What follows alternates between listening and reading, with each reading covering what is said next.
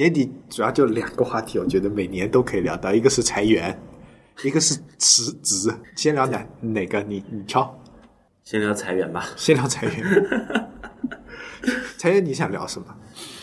其实我倒觉得，其实更更重要。如果要聊的话，可以聊一下我们这个行业的未来的趋势了。其实是，嗯嗯嗯，对，很多就裁员意味着，其实很多业务都发现已经赚不了钱了，或者说至少不需要这么多的人去维系。嗯，然后后面可能这些人都会留下哪里？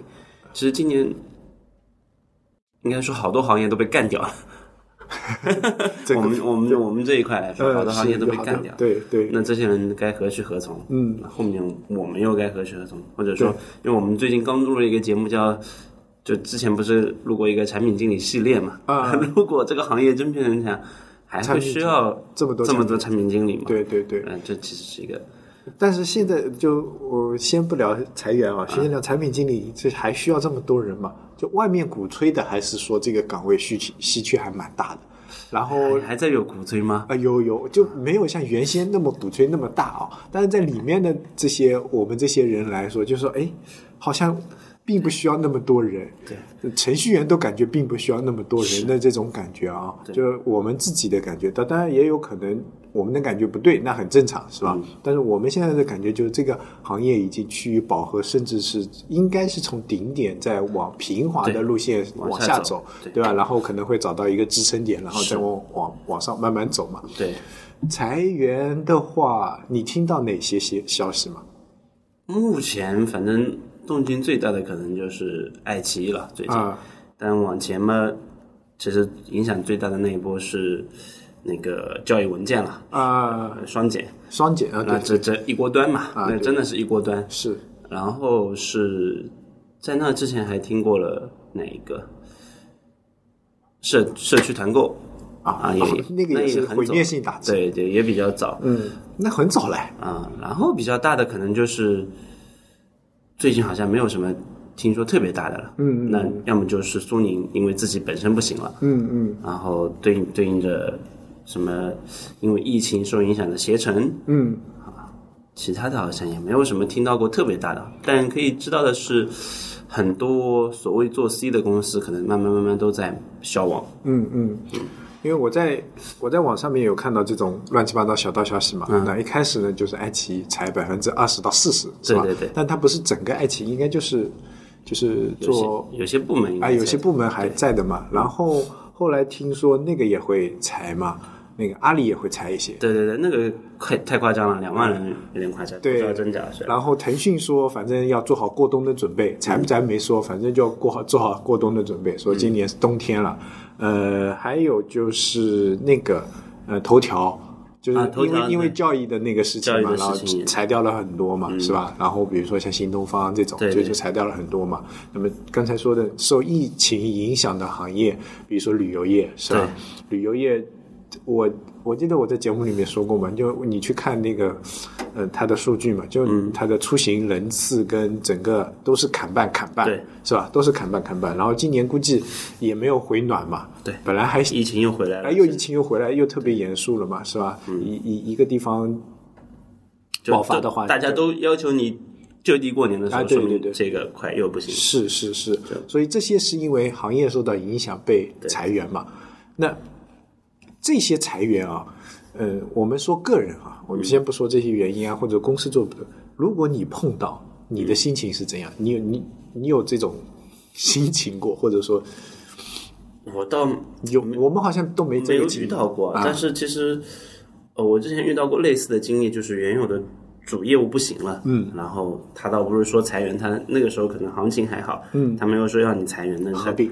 就合并，你去别的地方是，就是我们合并到某一个大的团队去了，嗯，然后你作为里面的子业务，这个时候其实你要去找，呃，大团队里面有什么业务比较适合你，对，因为这个小业务已经不需要这么多人了，嗯，那其实道理是一样的，对，只不过一个给你补偿了嘛，对，一个就是说你自己去找，对，找到了。你就接着干啊，找不到，那你就自己离职啊。对，我觉得这种蛮多的。对，这大部分策略是这样的嘛。对，那我我是遇到过这种，其实类也类似了。嗯啊，那这种对整体来说就是我操，好不容易赌个方向。嗯，其实很多人做，就我们现在其实越来越细分了嘛。嗯，去赌这个方向的时候，就是你其实是把所有的精力或者说所有的认知都在这个行业里面。嗯嗯，就其实其他行业你会了解的会比较少，然后你就会一种啊，我读错了。嗯，然后甚至更差一点，就类似于做教育的，我可能做了好多年教育，是然后我一旦读错了之后，我去外面也找不到这种，是因为没了嘛是灰暗的，灰暗呃那个那个真的是至暗时刻。对于对是对个人从业者来说，就毕竟大部分人其实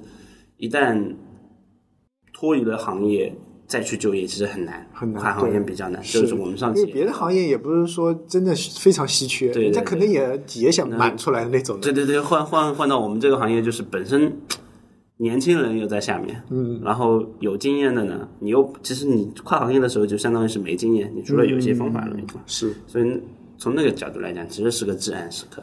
对，嗯，那这个我感觉我也有这样的经历，就是原先的那个网文嘛，嗯，你现在看做阅读网文系列，原先还百家齐放，稍微多一些。后来腾讯把那个起点对对阅文 集把阅文团一成立，成立以后，你就觉得哎呀，整个大行业就就就没嗯对对对，掰不过人家了嘛。是就是你不是说这个行业没有，就别的行业别的这个就是第二名、第三名就可能喝口汤都有有点难的这种时刻嘛。嗯啊，那个时候你就会选择去换行业。那那个时候整个行还欣欣向荣一点，所以你可能没有那么担心。对但是，一旦那个那个行业就整个大环境都不行的时候，你可能会比较担心。我在自己刚做没多久吧，有一段时间，我就会觉得，哎、做产品经理好像人家说嘛，你要要技术没技术，对是吧？要什么精力没精力？因为你的精力很有可能被替代，因为发发展的太快。第二个就是行业可能会没，然后到你老了以后你会怎么办嘛？反正那个时候就很难弄产。品经理可能是包括运营啊，可能、嗯运营可能是有可能会好一点。产品经理可能是这么多工种里面没有所谓一技之长的，嗯嗯没有所谓一技之长。嗯，是，就网上有人在说嘛，就是你的工作为什么就是会被替代性很高嘛？嗯然后第一个他说，有的工作它替代性不高，就是比如说像销售，嗯，它可以吃人脉嗯，啊，或者说吃资源。吃资源。啊，对吧？那那大部分啊，不是说绝对啊。对。那产品经理好像你跟人打交道也不多，对你靠用户，你这 这用户又不是你你说了算的是吧？你渠道也没有，那你吃人脉不行。然后好说，你说吃技术，产品经理有什么技术吗？嗯，你你这些技术好像那。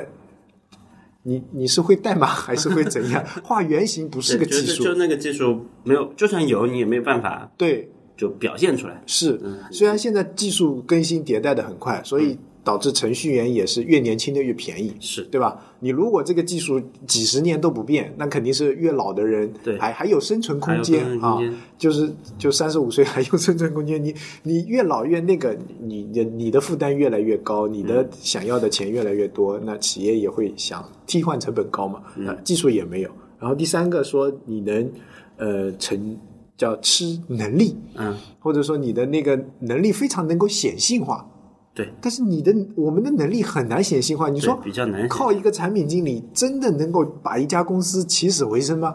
要是能这么干的话，我自基本上都己创业靠销售啊，对。是，就你要靠这个能力很难显性化。说以前很迷信产品经理，说来一个产品经理就能救市一样的啊，那现在好像已经也不太迷了。就你能对对对对，能能你做了越又觉得其实没有那么玄乎。哎，没有那么玄乎。那也就是说，你这三样东西你都没有，那那你的经验有时候还不能复制的，是，对，所以你的你你的你的时长堆在这个上面，好像是没有用的。对啊，这么一说就感觉哇，产品经理哇，好焦虑啊。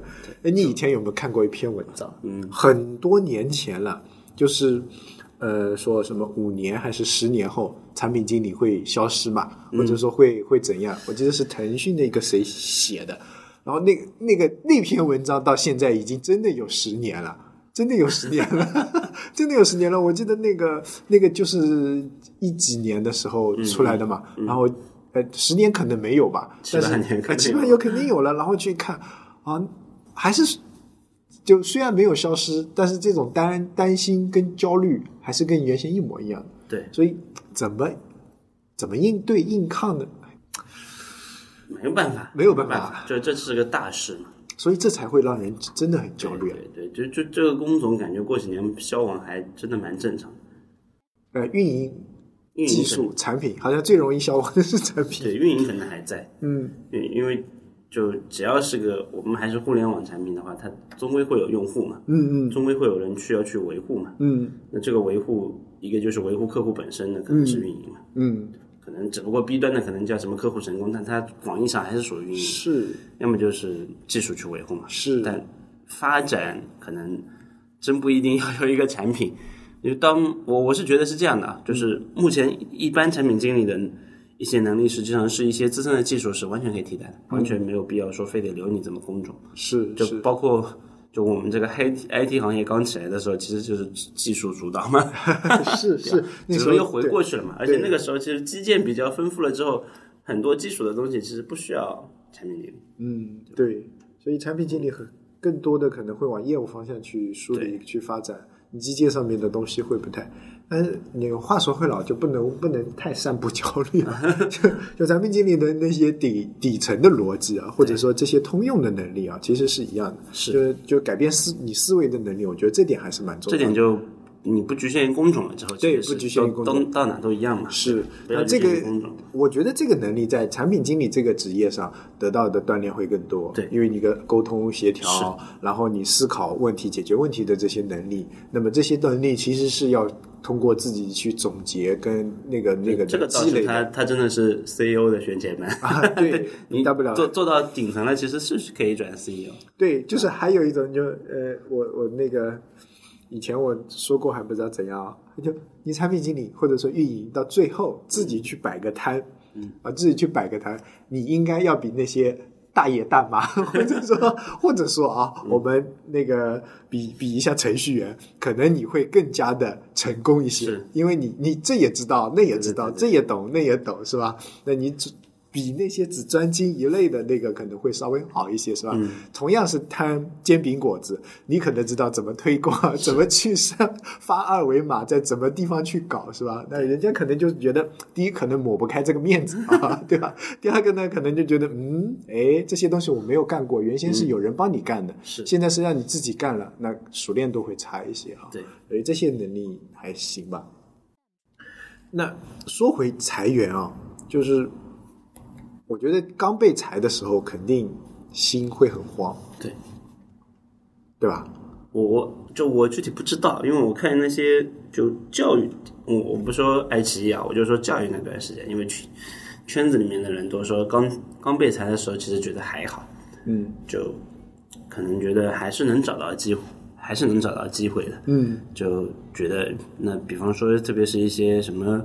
猿辅导啊，什么学而思这样的大厂经历的，也算是大厂经历的，做总就觉得我靠，以我大厂经历，而且那些人大部分大部分可能也是名校生，嗯。啊，以我这个经历，其实我找份工作不难，但实际上找过一两周之后会发现，就市面上都是你这样的人，嗯嗯嗯，然后你的你的那个所谓的裁员经历，反而对你来说是一个污点，嗯，然后更难去弄，而且。越越早越焦虑，越早越焦虑。是，刚开始可能觉得还行，哦靠，终于可以放松了。特别是他们是从那个高压的环境出来之后，前面一周可能是觉得哦，我要放松一下。但是到后面之后发现，哪怕给你就是再多的时间，你也不一定能找到一个你自己心仪的工作。是，那个时候就能把你焦虑坏。对，是，我觉得这个可能分几个阶段吧，就是也分不同的场景啊。我们比如说拿教育，一开始被被裁掉的时候。难过是肯定的，对，这个我感觉裁员啊，对一个人的打击还是蛮大的。对，啊，呃，好的说啊，好的说就是整个业务没了，或者说像教育这种事情是是不太可抗啊，我觉得不太可抗的，就是你你预想不到会出突然会这样子啊，没想到一个会这么严厉啊。那当然，嗯，不是说不让你干，他其实还能干，但是这个行业就是这么窄了，对吧？他就把原先原先你。违建的那些东西都给你收回去了，那么这个屋子只能坐下这么多人，那那些人你就自己找行业。那这个时候其实你觉得你还好，你就觉得还好，就不是我个人的原因，是大环境的原因。是，但是如果是那种，就整个公司业务不行啊，或者整个业务不行，然后整个裁掉啊，这个时候你比那个要更难受一点。对，好，如果只裁你一个人，就我为什么会这样？对然后人就不自信，哎不自信，不自信，一次两次以后，你就会、就会就是像那个一朝被蛇咬，十年怕井绳一样。有时候哎哎就要找我谈话，是难道又慌是吧对慌，就是心里会慌。哎，领导突然找我谈话，哎，是因为我干的不好吗？啊，尤其是在这种呃不稳定的状态下，然后就会很慌，会会没很没有安全感，人的神经会变得脆弱一些。啊，那我觉得最后那种是比较恐可怕的啊，比较可怕的。那有的是你个人造成的原因，那你真的要去找找原因；有的呢也不是个人造成的原因，反正公司就裁三十五嘛，是反正公司就裁呃收入高的那帮人嘛，对对对反正就是业务不好嘛。这个时候你就找个理由，哎，反正就是一样啊，有一批人跟你一起一起被裁了，就就这样吧啊，那部门被裁了或者被裁了。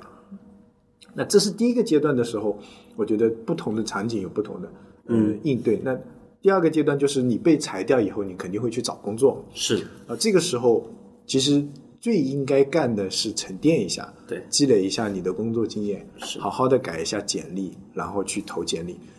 投简历，但投简历的时候会有好好两种情况，一种呢就投一个，人家面一个，投一个面一个，然后你的你的焦虑会被面试给冲冲淡掉，嗯，然后你投一个不中一个，投一个不中一个，对。你的焦虑会特特特特特往上往上叠加，好，等你到了呃一两个星期以后，啊，就有点慌了，是。一个月以后，你就非常慌了，对吧？但是到了三五个月以后，你可能就习惯了，真的，真的，真的，那个时候可能已经就是就可能对这个行不太适不太合适啊，三五个月就正常人的那什么。就除非你之前积累很好，不然三五个月基本上要考虑是不要去送外卖了。是 是，就就就你就一两个月的时候，就在一个月以内，其实你你找不到工作，焦虑。焦虑焦虑非常焦虑。是。到了三五个月的时候，其实 你就你就你就被迫接受，嗯，然后呢，你可能会想一想到底应该怎么办，然后你就会慢慢习惯，嗯。然后慢慢习惯了以后，其实你的焦虑是埋起来的，不是说它不见了，是。更深层次的。然后，其实，在一两个月的时候，最容易叫病急乱投医，是。啊，那个阶段其实是最最最最怕的。然后你就算进去了以后，也很容易说，哎呀，这也不对，那也不对，然后频繁的换，是，对吧？反而过了三五个月的时候，你看清楚了，看淡了，然后呢，你再找一个工作，反正可能把自己的预期也降低了。嗯，这个时候的心态可能叫触底反弹，然后可能会好一点。然后如果你在一两个月。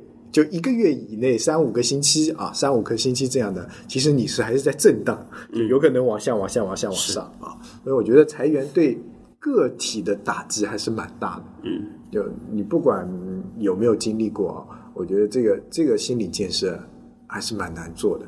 哎要不我们搞个什么心理辅导之类的？也比较难。现现在有这种心理辅导吗？好像有肯定有，肯定有吧？但我感觉国人不太会去做这些呃心理辅导吧？迈就很少有人能迈出那个步子吧？对，第一个叫就是说什么，就先证明我是 loser，然后更 loser 的地方在于我没有办法证明我不是个 loser，然后我现在要心理疏导，嗯 让你来开导我不是个 loser。哇，我感觉这个就还有一种裁员呢，就是他真就算被裁了，他也就就经济上没有压力，对。生活上没有负担。是。然后呢，他原先是在一个高压的环境下，那他对他来说是舒服，是这种是比较，这种是比较舒服。我先玩一两个月，就像今今天我在麦麦上看到的。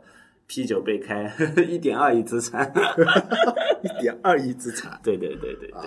但那个应该是个玩笑话吧？那像这种人其实还是有的嘛，那他可能就没有那么大压力，可能更好的去规划一下接下来的人生四十年该怎么过。那也不一定哦。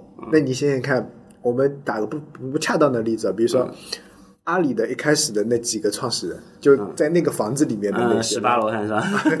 然后就就最前面那几个不是，其实留下来不多了，十八罗汉留下来不多，然后那些人走走走，然后有一些是自己离开的，嗯，有一些是真的是业务起来人说能力跟不上，那我们不知道啊，外界是这么传，那把你给请走是吧？让你就是享受名誉什么什么名誉什么什么，这时候你心里也不会好受啊。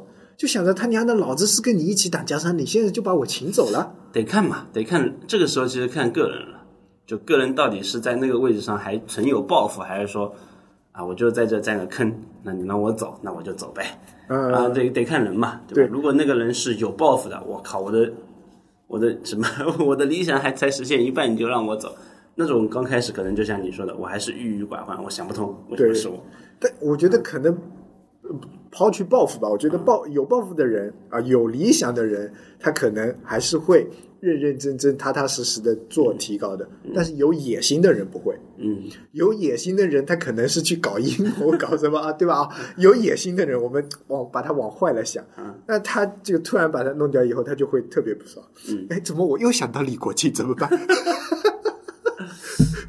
是不是？是，那我是不是就是你德不配位，或者说你那个能力不够，但是你野心在膨胀啊？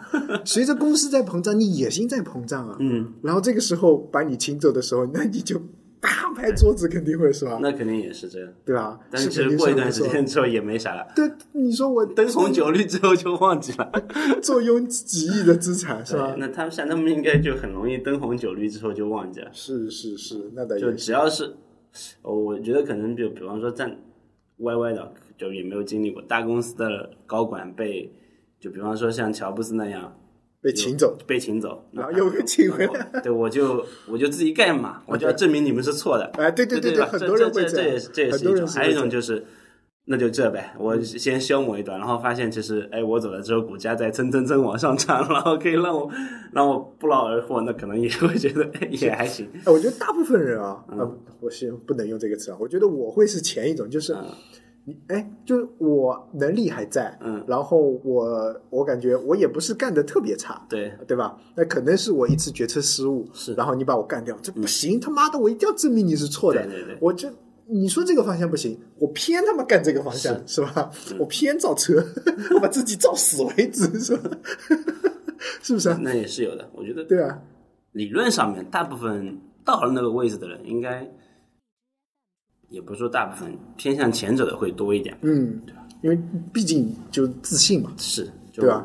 自己那个气场在嘛，他他特别是第一件事，他其实是成功的。对他成，我肯定相信我的成功是可以复制的。对对对对，而且我躺在我我 过去的功劳簿上是吧？那我的经验，那我这次最主要手里还是有可造的资源，哎，自己还可以，对 自己还可以弄，我不怕造。是吧？然后你们请我回来的时候，我就对嗯，是吧？更牛逼是吧？我一定要干得比那个更好，是吧？这种，哎，这种没经历过这么大啊，没经历过这么大，就嗯就就想法，但是你呃那个放到自己身上，就比如说你你你的一块业务被人家拿走了，嗯，然后你就会很不爽，是你就想证明他妈的这个我一定要另起炉灶啊，我要另起的，对，也不是说干死你，我一定要干的比你好，对，我在就正面卷起来了，当成配对，角声，这个我也 以前遇到过，是不是啊？我觉得这是人之常情，这是人之常情，人之常情就是我带出来的东西，突然间，哎，假手于人，对啊，为什么？对啊为什么？就我觉得接手的那个人是个傻子，他为什么可以比我拿下这块业务？然后我 我就要证明我比他强。是啊，影视剧里面不是也这样的？什么领导的儿子啊，对对对什么亲戚啊，把你这个做起来业务带走，然后人家就挥霍掉，然后然后你另起炉灶，然后自己干一个，这常用的桥这可能真。的是人人之常情。人之常情啊。那那说回裁员啊，说回裁员，那每年冬天好像都会有这个话题，永远逃不掉。每年冬天都会有。就是就算是在行业很好的时候，我感觉还是会有裁员这个声音。但基本上不会是头部的嘛。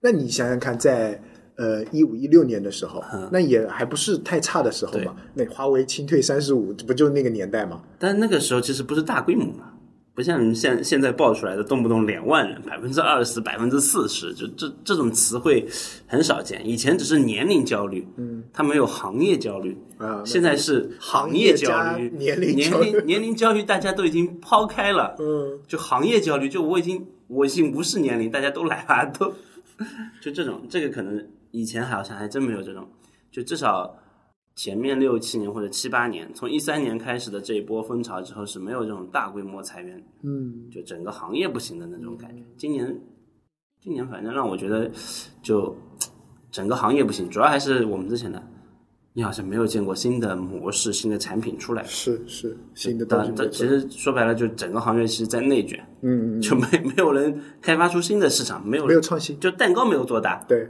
就只能内卷，大家去切同一块蛋糕。是是是，这个这个是最大的点。不过裁员这件事情啊，我越来越觉得就是频繁，或者说被人所知道。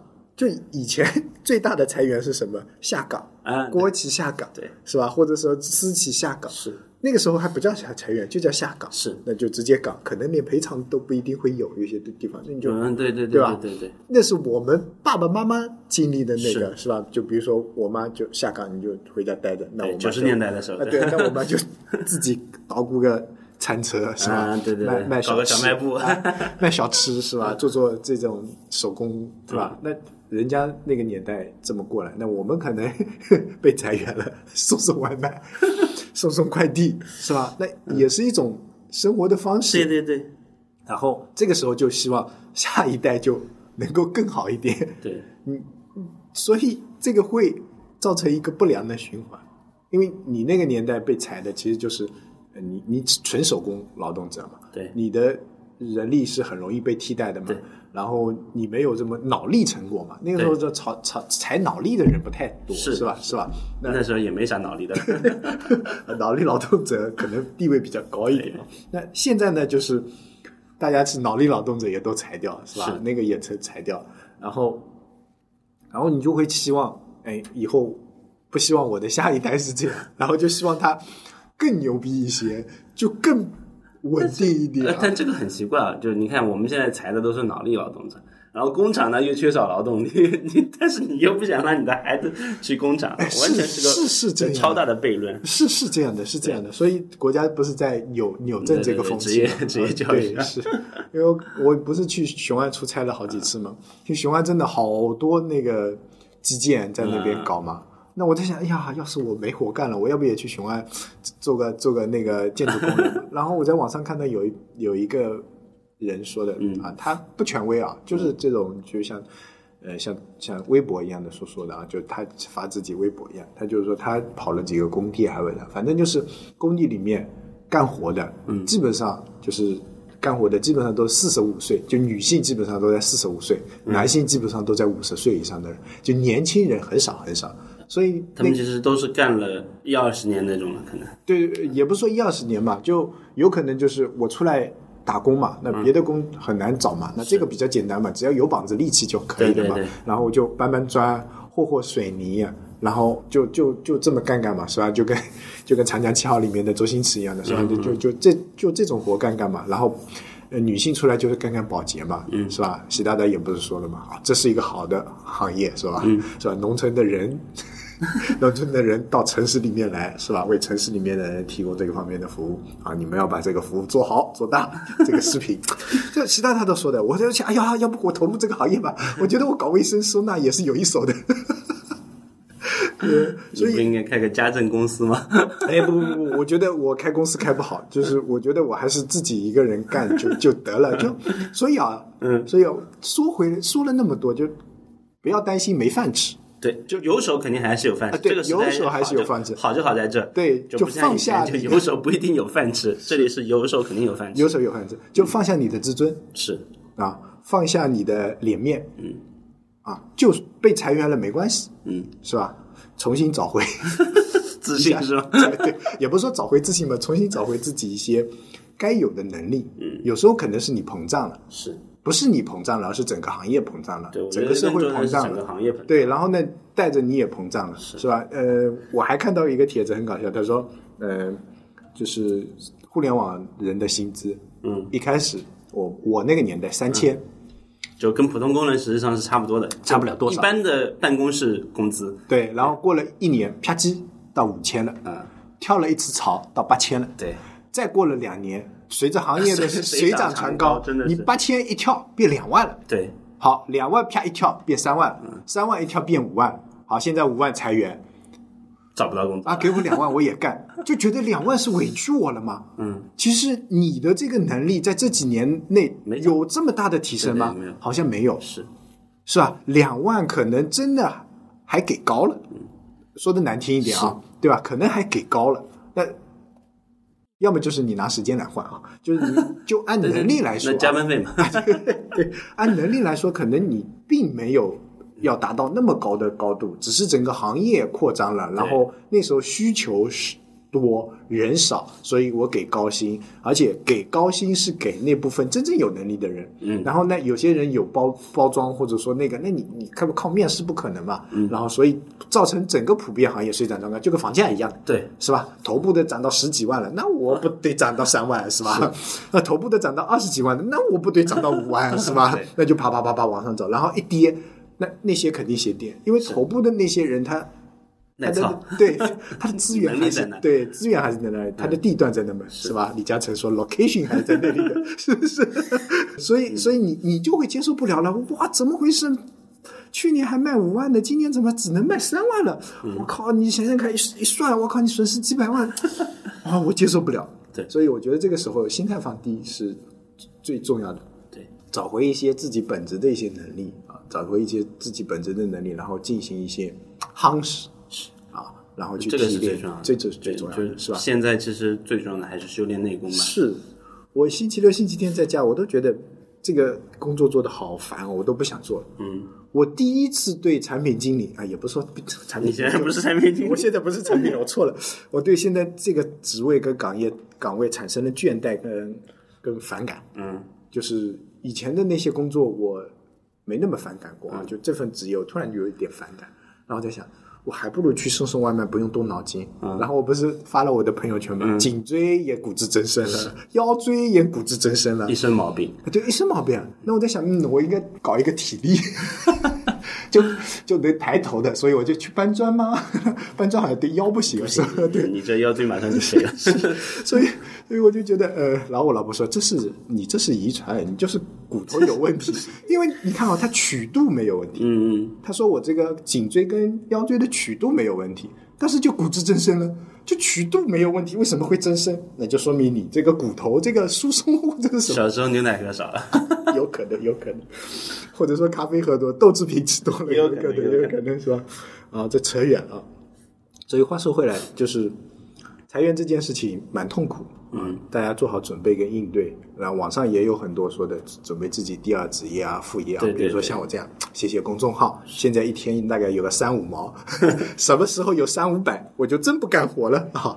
有三五百的时候就靠大家了，就广告不是靠打赏点赞，就纯贴片广告。那我觉得有这个真的是，我真的不准备上班了。哎，我不准备上班。平常啊，说起来这个就随便说一句啊，有一个。公那个抖音号叫“农村三人行”，就三个农村小伙子做什么？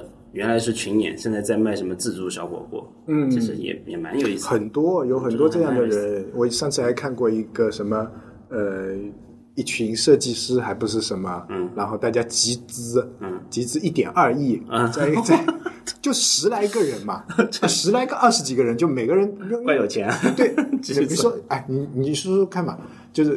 每个人出五十万，十个人就五百万了，是对不对？那五十个人，那就是啥？两千五百万了。然后到一个很小的嗯乡村里面，嗯，然后自己造很大一片，真的可以造很大一片，嗯，然后造很大一片，然后就住在那边，然后呢，拍拍视频，嗯，因为因为都是一群有创意的人嘛，然后一部分人留在那边，一部分人在这边维持这个生意，就拍拍视频，嗯，发展发展什么网红旅游，然后这么一弄，哎。好像生活节奏变得更加的合理了一些，就你不想在那边待，你后面有一个有一个基地，嗯，有一个基地，相当于他们自己有个工作室，工作室后面还有个基地，对，然后一一边人呢，一一批人呢先在前台干，嗯，但是有批人在后台干，对，然后多一段时间轮个岗，是啊，然后互相的节奏都可以调慢我觉得哇，这是这就这个本身还是就人以类聚，本身就是大家都是兴趣爱好同样的，是啊。又想出了一个模式，对啊，就比如说我们召集一帮人，对吧？有产品、有运营、有研发，是吧？然后再招就有 UI，就自己是一个团队，然后几个人说好，那我们现在就。就就有点积蓄嘛，那不可能没有积蓄嘛。那我们找一个地方，大家自己做一个小众产品，是啊，比如说 像像比较好的这种小众，比如说呃，我我现在脑子想，比如说潮汐这种，那我们也做一个是吧？然后设计的美美的，然后卖个几块钱，是那可能也能挺好。然后写写公众号，是，然后拍拍视频，是吧？然后讲讲这种职场。